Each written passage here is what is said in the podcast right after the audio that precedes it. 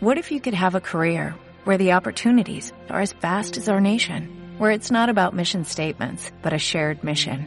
At U.S. Customs and Border Protection, we go beyond to protect more than borders, from ship to shore, air to ground, cities to local communities. CBP agents and officers are keeping people safe. Join U.S. Customs and Border Protection and go beyond for something far greater than yourself. Learn more at cbp.gov/careers.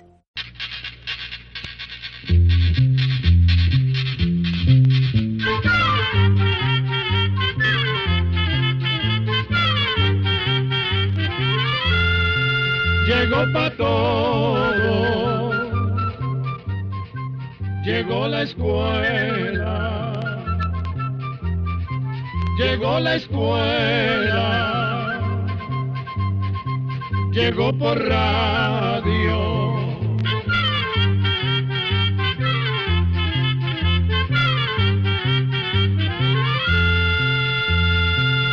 Oigamos la respuesta. Es el programa que les trae a ustedes el Instituto Centroamericano de Extensión de la Cultura, ICQ. Como siempre, muy contentos en el Instituto Centroamericano de Extensión de la Cultura, ICQ, de compartir con usted una nueva edición de Oigamos la Respuesta. La primera pregunta de nuestro espacio de hoy la envía el señor Pablo Barreto Pérez desde Managua, Nicaragua, a través de un correo electrónico. Dice don Pablo, Hace poco leí que hay alrededor de 600 plantas carnívoras en el suelo de nuestra madre tierra, y que éstas operan en la naturaleza atrapando insectos y animales muy pequeños, porque en el suelo donde existen no hay suficiente nitrógeno para alimentarse. ¿Es cierto esto? ¿Dónde existen estas plantas en América Central? Oigamos la respuesta. Primero queremos agradecer a nuestro oyente, pues en su correo electrónico nos contó una bonita historia sobre su padre y de cómo junto a él aprendió sobre estas plantas carnívoras. Efectivamente, en todo el mundo existen entre 600 y 650 especies diferentes de plantas carnívoras. En Centroamérica crecen cerca de 32 variedades diferentes de estas plantas. Pero tan solo dos especies son propias o endémicas de América Central, o sea, que solo crecen en nuestra región centroamericana. Una de estas crece en Costa Rica, en Nicaragua y en Panamá, y la otra únicamente crece en Panamá. Las plantas carnívoras crecen en lugares húmedos y pantanosos donde la tierra tiene muy pocos nutrientes. Por eso, para poder alimentarse, desarrollaron la capacidad para capturar insectos, larvas y pequeños crustáceos como cangrejillos. Algunas hasta capturan peces, ranas y aves, aunque estas son plantas carnívoras muy grandes y no viven en Centroamérica. Y efectivamente, como bien dice nuestro oyente, algunas plantas carnívoras buscan el nitrógeno de sus presas, pero también le sacan otras sustancias nutritivas como el potasio y el calcio, que son escasas en los suelos donde crecen. Bien amigos, gracias por continuar con nosotros. Seguimos conversando sobre la pregunta que nos hizo el señor Pablo Barreto sobre las plantas carnívoras. Las plantas carnívoras se valen de diferentes trampas para atrapar a sus presas. Por ejemplo, la planta carnívora llamada nepentes tiene trampas en forma de copas. Estas copas tienen un olor que atrae a los insectos.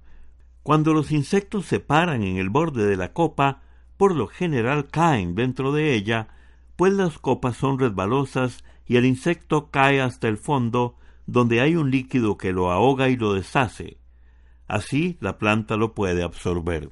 También está la llamada planta atrapamoscas, que tiene las hojas divididas en dos y con un gonce o una especie de bisagra al medio. Cuando un insecto se para en la hoja, toca unos pelos que son como disparadores de la trampa. Entonces, las dos mitades de la hoja se cierran atrapando al insecto. Y unas espinas que forman como un peine se encargan de cerrar completamente la hoja. Luego la trampa suelta unas sustancias que deshacen al insecto para así eh, poder absorber.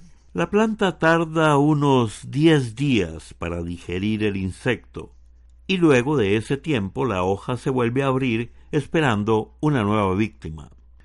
Otras plantas carnívoras tienen forma como de bolsa. La planta tiene la capacidad de producir ciertos aromas para atraer a los insectos. Por cierto, si algún día se topa con una, no la vuela con mucha fuerza, pues a veces el aroma es apestoso. Pues bien, justamente los insectos son atraídos por este aroma y se meten dentro de la planta. Lo que no saben es que dentro hay unas espinas que no los dejan salir, además de paredes resbalosas. En unos minutos el insecto termina en el fondo, donde hay un líquido que los deshace.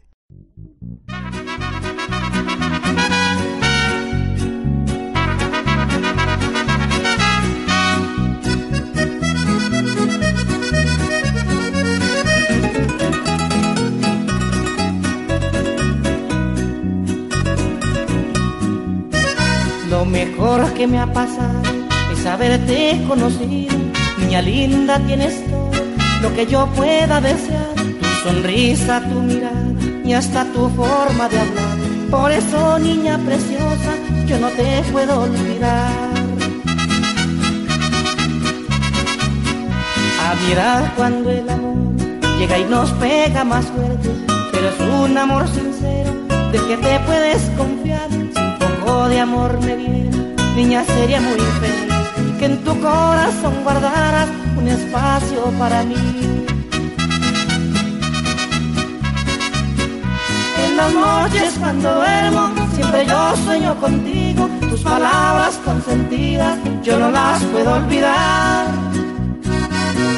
En mi jardín he tenido muchas especies de rosas, pero como tú ninguna pues tú eres muy especial.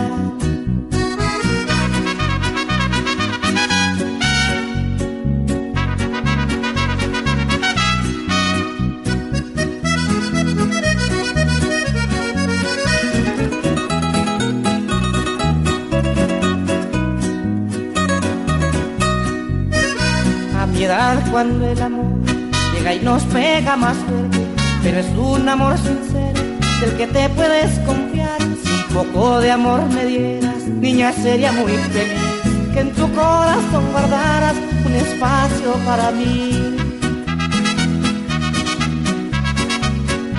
En las noches cuando duermo, siempre yo sueño contigo, tus palabras consentidas, yo no las puedo olvidar. En mi jardín he tenido muchas especies de rosas, pero como tú ninguna, pues tú eres muy especial. En las noches cuando duermo, siempre yo sueño contigo, tus palabras consentidas, yo no las puedo olvidar. En mi jardín he tenido muchas especies de rosas, pero como tú ninguna, tú eres muy especial. Estamos presentando el programa Oigamos la Respuesta. Sucede que la mayoría de animales selváticos se mueven dentro de un área conocida como hábitat y no se salen de esta área. Pero no logro comprender por qué en un punto cerca del Polo Norte se han encontrado restos de mamut. No comprendo por qué caminaron tan largo trayecto en un desierto de hielo, terminando atrapados en ese lugar cerca del polo. Pregunto, ¿tuvieron que abandonar su hábitat para hacer ese camino o existe otra explicación que aclare este enigma? Es la consulta que nos hace el señor Carlos Alberto Segura, que nos escucha desde San Salvador, El Salvador. Escuchemos la respuesta. El mamut era un pariente de los elefantes, sin embargo era diferente. Las orejas eran mucho más pequeñas. La piel tenía un grueso de tres centímetros y estaba cubierto por un grueso pelaje de color café oscuro mezclado con tupidos pelos grises de un largo de hasta 50 centímetros. Los colmillos del mamut podrían medir los cuatro metros, pero no eran rectos como los de los elefantes. Se cuenta que las primeras especies de mamuts que existieron eran originarias de África y vivieron en ese continente hace como 7 millones de años. Al cabo de varias generaciones, estos animales se fueron moviendo hacia el norte y con el pasar de los años dieron origen a nuevas especies como el llamado mamut de Europa y Asia. Estos mamuts vivían en regiones no muy frías, donde crecían árboles cuyas hojas y ramas les servían de alimento. A partir del mamut europeo y asiático se desarrollaron nuevas especies que fueron poblando zonas todavía más al norte. Fue así como hace unos cuatrocientos mil años surgió el llamado mamut de las estepas, que pobló regiones como Siberia, o bien el mamut lanudo, que vivió en zonas cercanas al Ártico.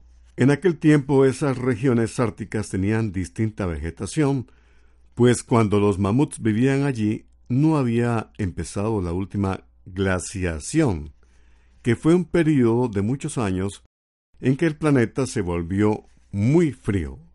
Es más, se cree que los largos colmillos le servían para quitar la nieve del pasto y de los arbustos. Todo esto tomó varios millones de años. Esto quiere decir que no fueron las mismas especies de mamut las que se desplazaron desde África hacia el norte. Cada especie de mamut evolucionó y logró adaptarse a diferentes hábitats, logrando vivir en el frío clima de la era de hielo. Esto lo consiguieron adaptándose a otras formas de alimento cuando la vegetación cambió. Continuamos acompañándoles en el espacio Oigamos la Respuesta. Y tenemos acá la consulta del señor José Almilcar Salguero. Nos ha enviado un correo electrónico desde Guatemala y nos pregunta, ¿quién inventó los apellidos? Escuchemos la respuesta. En tiempos antiguos no se usaban apellidos, por eso en la Biblia no aparecen. La gente era conocida solo por su nombre, y a veces al nombre se le añadía el nombre del padre o del lugar de nacimiento. Se le decía, por ejemplo, Pedro hijo de Juan o Tadeo el de Jericó. El uso de los apellidos comenzó unos 500 años después del nacimiento de Cristo. Los grandes señores militares le agregaron a su nombre el de cualquier ciudad que hubieran conquistado o que les pertenecía, como por ejemplo Ávila o Toledo. Otros empezaron a usar como apellido algo que diera a entender cómo era el lugar donde vivían, como por ejemplo Monteverde o Villaplana. También se empezó a usar como apellido el oficio que se tenía, como por ejemplo herrero o zapatero, o alguna característica física como calvo o delgado, y lo mismo ocurría con algunos atributos de la persona como caballero o bueno. Y de la costumbre de relacionar el nombre con el del padre o el del abuelo, vienen muchos apellidos. Por ejemplo, Fernández viene de Fernando, González viene de Gonzalo, Ramírez de Ramiro, Álvarez de Álvaro, Benítez de Benito, Rodríguez de Rodrigo y así muchos otros más. En su caso, su nombre se debe a un famoso general llamado Almícar Barca, y su apellido proviene de un apellido austriaco llamado Salgiver, que eran las personas que trabajaban con sal.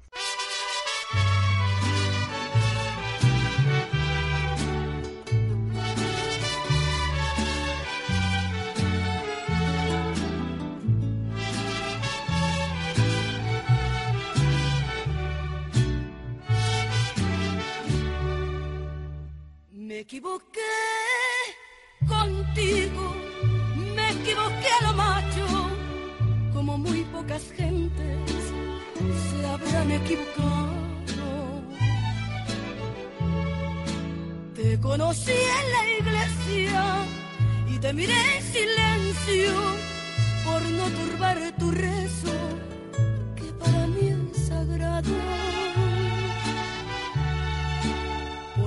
carita buena, por tu mirada clara, por tantas otras cosas, hubiera yo jurado.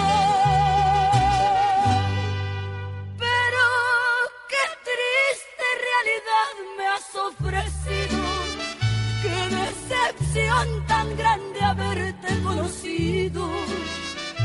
¿Quién sabe Dios por qué te puso en mi camino?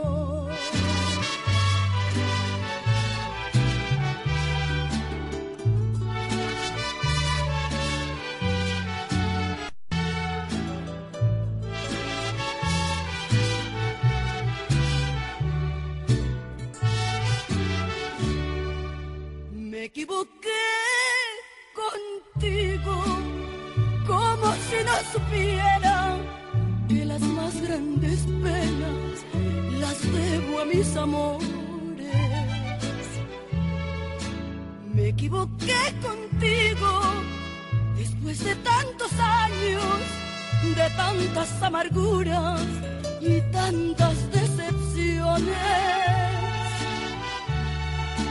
pero te hallé en la iglesia con tu carita buena. Me hizo formar de nuevo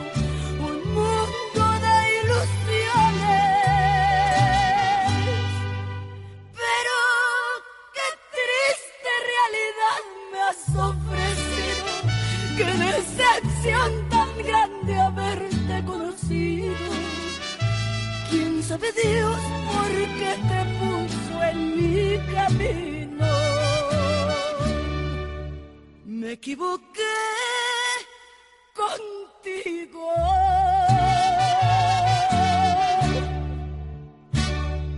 Continuamos en nuestro espacio de hoy, oigamos la respuesta del ICQ. Muchas gracias por su atención y gracias también a esta radioemisora que lo difunde. ¿Cuántos kilómetros mide la Tierra alrededor del Ecuador? En sus programas escuché que mide cuarenta mil kilómetros alrededor de los polos, pero quiero saber la diferencia. Gracias por ilustrarme y los felicito. Esta es la pregunta y el comentario que nos hace un amigo oyente, quien nos escucha desde El Salvador y nos la hizo a través de un correo electrónico. Oigamos la respuesta. Para orientarse en la localización de un lugar sobre la Tierra, se han inventado unas líneas imaginarias que dividen la Tierra en muchas partes. Estas líneas se llaman paralelos y meridianos. Si comparamos la Tierra con una naranja, al cortar la naranja a la mitad, obtendríamos en la Tierra la línea imaginaria que se conoce como Ecuador.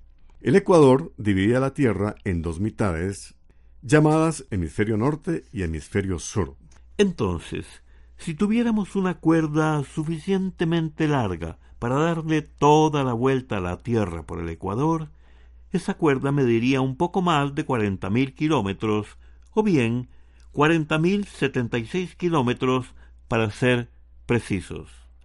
Es decir, esa es la medida de lo que se llama la circunferencia de la Tierra en el Ecuador. Pero también podríamos medir la Tierra desde los polos, como dice nuestro oyente. Entonces, siguiendo con el ejemplo de comparar la Tierra con una naranja, el polo norte sería el sitio desde donde la naranja cuelga de la rama y el polo sur sería el lado opuesto donde algunas naranjas tienen el ombligo. Ahora bien, si tuviéramos una cuerda lo suficientemente larga para darle la vuelta a la Tierra por los polos, la cuerda mediría cuarenta mil nueve kilómetros, o sea, una diferencia de sesenta y siete kilómetros entre la medida de la circunferencia de la Tierra por el Ecuador y la medida por los polos. Esto se debe a que la Tierra no es una esfera perfecta, y si usted tiene alguna otra duda, con gusto trataremos de aclarársela.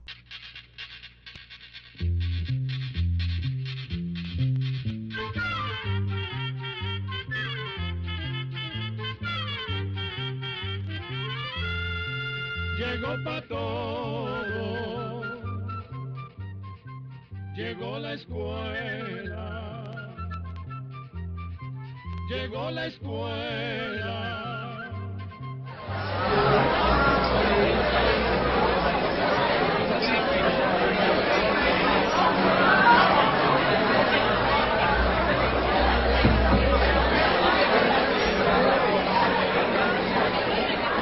Hola, Ross. Hola, Daisy, ¿cómo has estado? Muy bien, ¿y vos? Bien, gracias. Mira, siempre estás sembrando hortalizas. Sí, Daisy, viera que me ha gustado mucho. Además, he escuchado hablar sobre la agricultura orgánica. Pero, dime, ¿usted sabe algo de eso? Sí, Ross, fíjate que he leído sobre la agricultura orgánica en el almanaque Escuela para Todos. Sé que la agricultura orgánica busca combatir malezas, plagas y enfermedades usando productos naturales y no es necesario usar tantos químicos. Y vieras, Ross, que lo explican de una manera muy sencilla para que lo podamos entender y aplicar. ¡Oh, qué bueno! En el libro Almanaque Escuela para Todos siempre publican cosas muy interesantes y de forma muy sencilla, como dice usted, amiga. Voy a comprarlo. Este y otros temas de interés es lo que usted podrá encontrar en el libro Almanaque Escuela para Todos del año 2018, que ya está a la venta, como siempre, con artículos de interés para usted y para toda la familia. Recuerde, el libro Almanaque Escuela para Todos ya está a la venta y usted lo puede conseguir en los lugares de costumbre. Busque el suyo. Le estamos acompañando en el espacio Oigamos la Respuesta. Escucho su programa todas las mañanas. Es muy educativo. Muchas felicidades. Quiero preguntarles a qué se debe que se esté propagando más el cáncer. Es la consulta del señor Álvaro de Odanes que nos envía un mensaje a nuestro Facebook. Oigamos la respuesta desde San Salvador, El Salvador. Escuchemos la respuesta. En primer lugar, muchas gracias por su fiel sintonía. Nos sentimos muy agradecidos por sus felicitaciones y aprovechamos para mandar un caluroso saludo a todos nuestros oyentes de El Salvador y de todos los lugares de Centroamérica y del mundo que día a día nos escuchan. Le contamos que, aunque muchas personas piensan que el cáncer es una enfermedad reciente, lo cierto es que ha existido desde tiempos remotos. Se tienen datos que prueban la existencia de tumores cancerosos en huesos de algunos dinosaurios, así como en personas que tuvieron vida hace miles o millones de años. Lo que pasa es que en la actualidad hay algunos factores que hacen que los casos de cáncer hayan aumentado. En primer lugar está la capacidad de diagnóstico que se tiene hoy día. En tiempos pasados, solo algunas personas con cáncer se diagnosticaban adecuadamente, sobre todo las que presentaban tumores que se pudieran palpar con facilidad. Así, muchas veces quedaba sin conocerse la causa de muerte de una persona que había fallecido de cáncer. Por otra parte, según especialistas, factores como el aumento de la población y su envejecimiento, los malos hábitos alimenticios, la falta de ejercicio y otros factores como la exposición que día a día tenemos a gran cantidad de sustancias como el humo de los carros o la gran cantidad de químicos que se le agregan a los alimentos, están provocando que los casos de cáncer aumenten. Es por eso que se recomienda tener una dieta balanceada, rica en frutas y verduras, evitando así los alimentos con mucha grasa y si es posible practicar algún deporte. Además, es recomendable hacerse chequeos médicos, pues la mala costumbre de no hacerse exámenes médicos cada cierto tiempo contribuye a que el cáncer pase inadvertido hasta que ya es demasiado tarde. Por eso es tan importante hacerse exámenes médicos cada cierto tiempo, pues podrían detectar un caso de cáncer que apenas esté comenzando, de tal manera que se podría tratar fácilmente y hasta con posibilidades de eliminarlo. Hasta el momento no se ha logrado encontrar una cura definitiva para todas las clases de cáncer. El tratamiento varía dependiendo de la clase de cáncer y su desarrollo. Por lo general se trata de eliminar por medio de cirugía o bien con tratamientos como la quimioterapia o la radioterapia o una combinación de las dos. Con los avances en medicina y en tecnología, poco a poco se van logrando descubrimientos que podrían ayudar a encontrar nuevas soluciones para reducir los efectos del cáncer o bien controlarlo a tiempo, evitando que crezca. Pero a pesar de que la ciencia ha mostrado avances, no se ha podido encontrar la causa del cáncer, es decir, qué es lo que sucede en el cuerpo que provoca ese desorden de las células, y debido a eso no se ha podido lograr una cura definitiva. El problema con el cáncer es que muchas veces aparece en forma solapada y no da síntomas. Otras veces la persona siente molestias, pero no les da importancia y cuando se decide a consultar con un médico ya es tarde, pues la enfermedad está muy avanzada y mientras más avanzada esté, más difícil es tratarla. Programa A Control 72.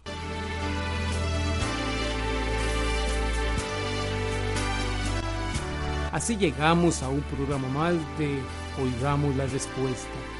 Pero le esperamos mañana, si Dios quiere, aquí por esta su emisora y a la misma hora. Mándenos sus preguntas al apartado 2948-1000 San José, Costa Rica. También nos puede llamar a los teléfonos 22 25 52 38 o 22 25 53 38 o mándenos un fax al 22 25 22 27. También le damos el correo electrónico arroba Celo de letreo icecu.org.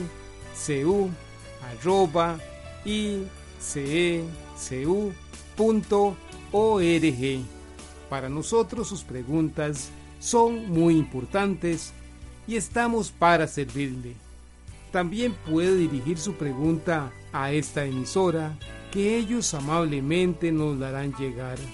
Muy importante, dele su nombre completo, dirección bien exacta Ah, y el lugar donde escuche el programa. Recuerde que comprender lo comprensible es un derecho humano. Que Dios le bendiga.